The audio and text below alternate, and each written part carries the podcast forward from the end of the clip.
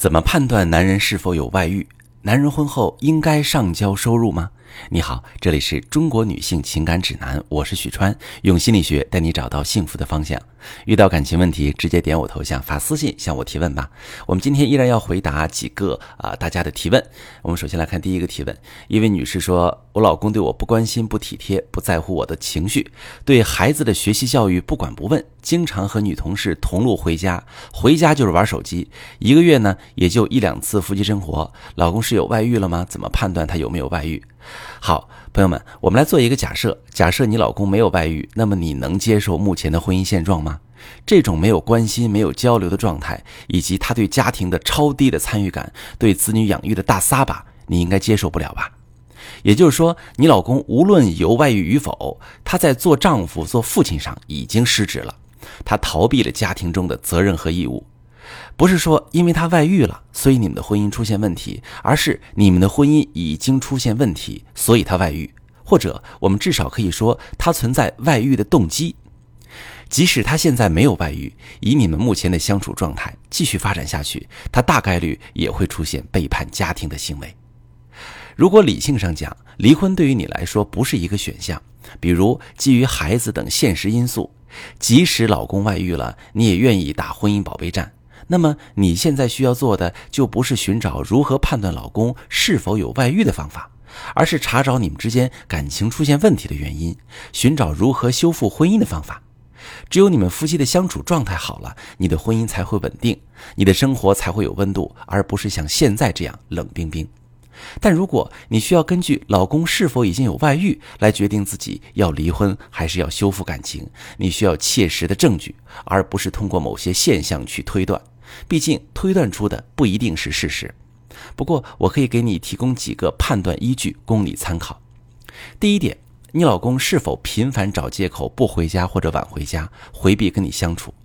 有外遇的男人，除了会给自己在外面约会留出时间，即使没有约会，他也会下意识的回避妻子，因为压抑自己的喜欢啊，装作若无其事也挺累，他会用打游戏或者加班来让自己装的不那么辛苦。相应的，他对孩子的关心和实际陪伴也会减少。那有些男人呢，会在物质上开始补偿孩子了，因为他那里有愧疚。第二点呢，他会有意无意的跟你提起某某还不错，比如经常跟老公同路回家那个女人。你可以回忆一下，你老公是否有没有主动跟你提过那个女人？人在藏秘密的时候，也会憋得很难受，有时候会假装不经意的提起，稍作宣泄。第三点呢？你们的夫妻生活开始减少了，夫妻生活开始敷衍了。第四点，开始注意个人形象。如果你老公原先不太在意穿衣打扮，有时候时间紧也不刮胡子，现在穿衣风格变了，出门前必然照镜子梳理一番，这种生活习惯和个人习惯上的改变也能说明问题。第五点，开始强调个人隐私和个人空间，手机、电脑不再让你随意翻看。你让他陪你，他嫌你粘人；让你找点事儿自己做，那很有可能他的所谓的个人空间里装着的是对你的背叛。这些判断老公是否外遇的依据，你可以参考看看。但是想要得到事实，你还需要寻找实实在在的证据，比如开房记录、用于家庭之外的异常消费记录，或者抓住现行。好，希望能够帮助你。我们再来看今天的第二个提问。呃，一位女士问：婚后老公是否应该上交收入？婚后男人把收入交给妻子，其实是一种有利于家庭稳定的收入管理方式，但前提是夫妻对家庭收入享有平等的支配权，收支透明，大项支出共同商议共识，不存在哪一方说了算的问题。男人婚后上交收入，好处是体现夫妻一心，男人有过日子的诚意，也让妻子有安全感。尤其是婚后女方做全职太太的情况下，说明女方主内，那么打理家庭日常开销，比如交煤水电费、衣食住行的费用，就是女方来负责。这种情况下，把家庭收入交给女方来支配，合情也合理。可是这几年来，抨击这种传统做法的声音越来越多了。理由呢也五花八门了，常见的有这么两种，一种是说女人不擅长打理钱，不懂得怎么让财富增值，而且呢采购是女人的天性，手里有钱就控制不住买买买，造成很多不必要的支出和浪费。要是遇上虚荣心强的女性，可能会把老公的钱败光。还有一种呢，是说男人把钱都交给妻子，自己手里没钱，社交和添置一些自己喜欢的东西就会受到妻子的限制。时间久了，这也不让干，那也不让买，他就失去了奋斗的动力，会慢慢变得懈怠，得过且过，影响发展，导致全家受穷。这两种情况确实客观存在。但我认为其根源在于消费主义的盛行，跟家庭收入的管理方式没什么直接关系。说直白点儿，把老公的钱败光的女人，跟没钱出去浪就干脆不想赚钱的男人，这两类人本身就有问题，他们的生活驱动力有问题，属于是被消费主义绑架了。这两种人本身就不是过日子的人。咱们假设这俩人是两口子，他们的钱不放在一起，各花各的。那么问题一样会出现，妻子月光甚至是卡奴，净买超出自己消费能力的东西；老公拼命赚钱，就是为了换个华而不实的豪车出去招摇，或者在第三者身上一掷千金，就是为了自我感觉良好。这样的家庭注定出问题。也就是说，要是从上面这个角度解读，那就属于另一个话题了。那种情况需要解决的是人的问题，而不是收入管理方式的问题。咱今天就事论事，就说在夫妻两个人都属于好好过日子的情况下，家庭收入怎么管理更有利于家庭和谐稳定？正好我今天看到这么一个段子，说婚姻就是老公给你两百块，你给孩子买了两件衣服，买了二斤排骨，买点水果蔬菜，最后还剩一百八。点开这个段子的评论区呢，很多未婚的年轻人不明白这里边是什么意思。有个过来人解释说，这是全职妈妈伸手要钱时的难堪。家里到处都是开支，但每次跟老公要钱，都会被问钱花到哪里去了。男人不当家，不知柴米贵。没错，不负责打理家庭开支的人，却握着家里的财政大权，这是很尴尬的一个局面。这让妻子处在一个绝对弱势的家庭地位上，要钱的时候没底气，即使钱花在必要的家庭开支上，也心虚。这样的婚姻会把女人的温柔和爱迅速消磨光。没有人能在经年累月的委屈中仍然对伴侣怀着爱意，